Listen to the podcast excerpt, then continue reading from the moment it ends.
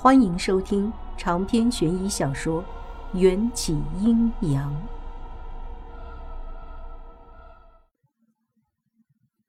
就算我辨不出方向，就算没找到能价值一千块的人头，我也不打算再停留在这里。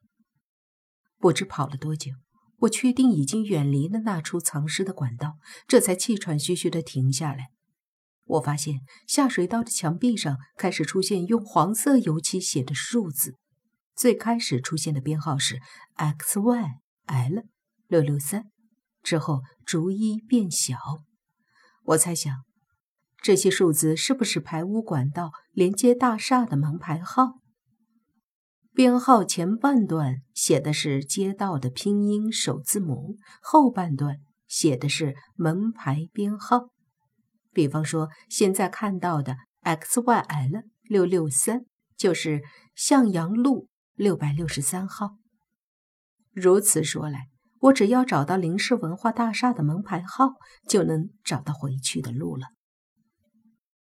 林业路一号，也就是编号 L Y L 零零一。我记得林业路和向阳路是一个十字路口。所以，我现在只要把字母 X Y L 的通道从头到尾走一遍，就能找到以 L Y L 开头的那条街。有了回到地上的线索，我恢复了几分信心，快步穿梭在幽暗的地下管道里。莫白说过，我头上的探照灯是一次性产物，一般情况下只能坚持三个多小时。就在刚才。探照灯发出的光亮已经微微变暗，我估计剩不下多久，光源就会全部熄灭了。如投石一般的水声从我身后响起，我顿时起了一阵的鸡皮疙瘩，分辨出那是人头潜入水底时发出的声音，但我没有回头。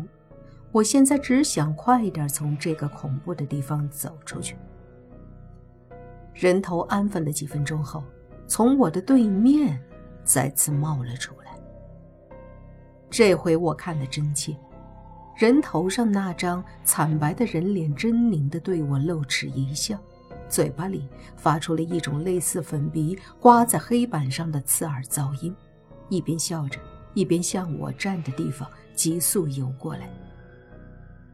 我从没见过这么诡异的画面，难道我猜错了？那个人头根本就没怕过我。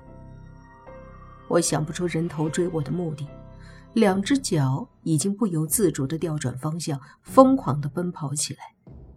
这一次，我跑得几乎力竭，全身都虚脱了，脚下一软就一头栽倒在地。我发现这里的水面已经变浅了，才没到我的脚背，而我身后的那颗人头已经不见了。我又一次跑得迷失了方向，抬头一看，墙上的编号也不见了。戴在头上的探照灯努力地跳动了最后两下，无声地熄灭了，没有光源。深邃的地下管道中，伸手不见五指，眼前像被泼了一层墨。我感到无力极了，后悔为了区区一千块就把自己推进这么一个恐怖深渊。黑暗中。我蹲坐在原地，绝望地抱紧自己。忽然，头顶出现的震动引起了我的注意。一些金灿灿的光束刺破浓密的黑暗，直直照到我脸上。光源里出现一个人影，即使背着光，我也认出了那个清俊的轮廓。莫白！我激动的大叫。莫白看见我也露出了如释重负的笑容。我们翻了好几个阴沟，终于找到你了。罗非是个行动派，看见我就想跳下来，却被莫白拦住了。莫白指了指墙壁上一排墨色的铁梯：“王小姐，你还爬得动吗？”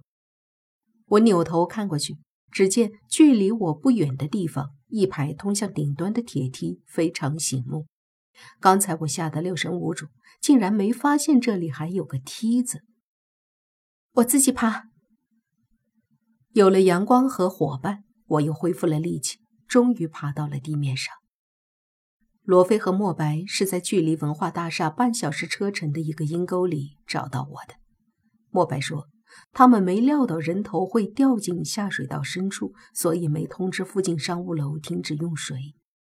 可无巧不成书，偏偏文化大楼隔壁的游泳池今天需要放水大扫除，整个游泳池的水都涌入了下水道，所以才会突然出现这么多的污水，能把我冲走。回到地面，我完全虚脱了，毫无风度地坐在人行道的边缘。快派人下去！下水道里不只有人头，还有许多的尸体。罗非一听，顿时面色大变，向我详细询问了经过后，立刻派出专业搜救队下阴沟打捞尸体。短短一个小时，就从下水道里捞出了总共二十一具尸体。通过检查排水路线，罗非和莫白一致确定，这些尸体很有可能都是从林氏文化大厦的那个废弃下水道里扔下去的，并且扔掉尸体的人知道，隔壁的游泳池每过半个月就要施行一次防水的泳池大扫除，神不知鬼不觉地设计出让尸体都囤积在一个地点的办法。只是我们都还不清楚，这些人被杀之后割掉尸体面部的原因，是在那些人活着的时候割掉的，还是死后割掉的？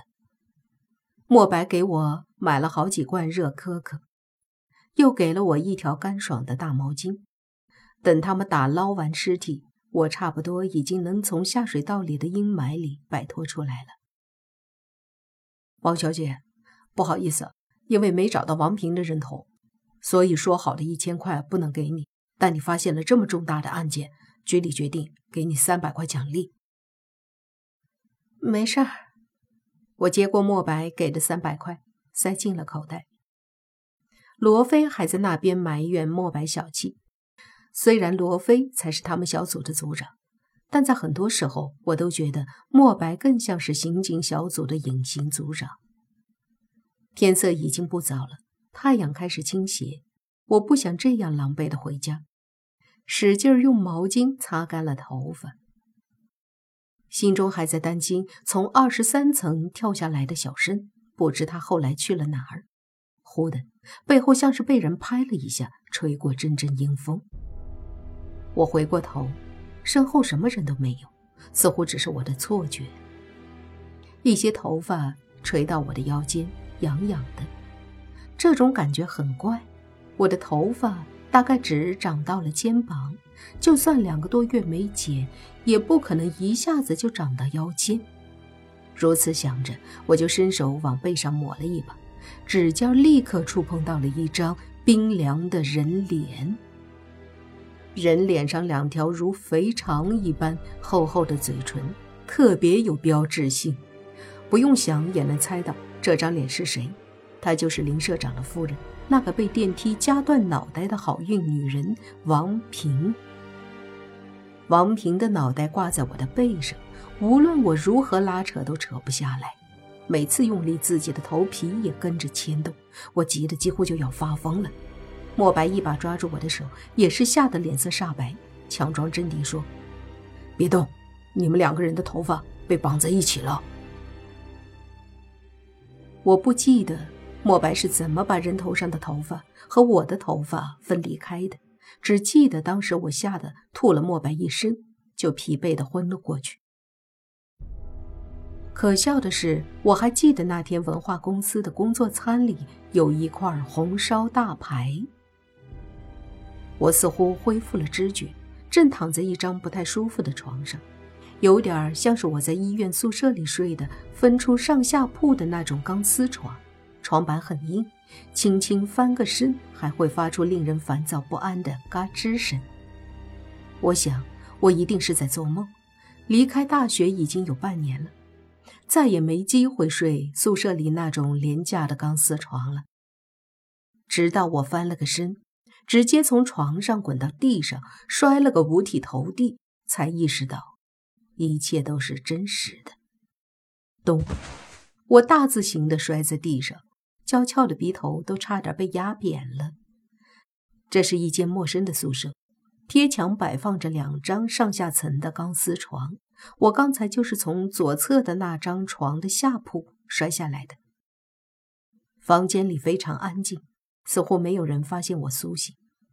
我揉了揉摔痛的鼻子，低头一看，赫然发现我身上的那套潜水服不知被谁换成了一件轻飘飘的纺纱睡衣，纯白色。中规中矩的那种款式，一看就不是迎战喜欢的风格。我懊恼地捶了下自己的脑袋。王元宵，你能不能别看到色色的东西就往某个更色的男人身上想？真是的，还要不要脸了？捡起我为数不多的节操，我悄悄地往房门那边走。门上有一个小方玻璃，可以清楚看见门外的景象。门外有一条走廊，只在不远处亮着一盏绿莹莹的逃生灯。对面的墙上贴着一张禁止吸烟的标语，和我在警局里见过的宣传标语有点像。我的包和衣服都挂在门后的简易衣架上，反正屋子里没人，我就大大咧咧地把睡衣脱掉，换上自己的牛仔裤、T 恤，准备溜之大吉。可转动门把手的时候，才发现这门被反锁住了，而且是那种老式的、必须用钥匙的锁。我低声的咒骂了一句，也不知哪个杀千刀的把我关在这儿。可我怎么记得白天昏倒的时候是和莫白、罗非一起的？难道是他们把我搬来了这里？也是他们帮我换了衣服？想到可能被别人看光光，我的心情又郁闷起来。手机显示现在已经是夜里十二点多了，也不知道小申怎么样了，还有迎战会不会担心我？我自嘲地翻了个白眼儿。那个死鬼要是担心，一定早就飘出来找我了。胸口涌现出一种懵懵的感受，像是心脏被某种情愫狠狠地揪了一下。被关在这里也不是办法，我决定四下找找，有没有备用钥匙或者小钢丝什么的。这种有点紧张又兴奋的心情，有点像是在玩现场版的密室逃脱。我先查看了房间里唯一的一张书桌，桌面上很干净，抽屉里只有一张素描画和一支钢笔，画上描绘的是一幅美轮美奂的海底世界。我再去那两个双层床上寻找，发现我之前睡的那张床的上铺竟然还悄无声息地睡着一个人。从窗户里射入的蒙蒙灯光照在他的脸上，眉目清俊，脸庞温和，气息似乎能完全隐没在夜色中，就连宿舍里飞舞的几只花脚蚊都不忍打扰，全都往我的腿上钉。长着这样一副人畜无害的容颜，除了墨白还能有谁？墨白似乎睡得很熟，微皱的眉头透露出些许疲惫。我翻箱倒柜的发出了不小的声音，都没有惊动他。我暗自庆幸，还好他睡着了，不然我刚才换衣服的样子就要被他看到了。他还穿着白天的那套警察制服。皮带上挂着一副手铐和一串钥匙，我估计这就是墨白的警员宿舍。我不想打扰他，轻手轻脚地从皮带上解开皮带上那串钥匙，然后把下铺原本盖在我身上的毯子轻轻地盖在他的身上。不用说，墨白一定是把自己的床铺和毯子让给了我，才会合衣而睡。钥匙圈上只挂着两把钥匙，一把是警局那辆老爷警车的，另一把应该就是宿舍钥匙。长篇悬疑小说《缘起阴阳》本集结束，请关注主播又见菲儿，精彩继续。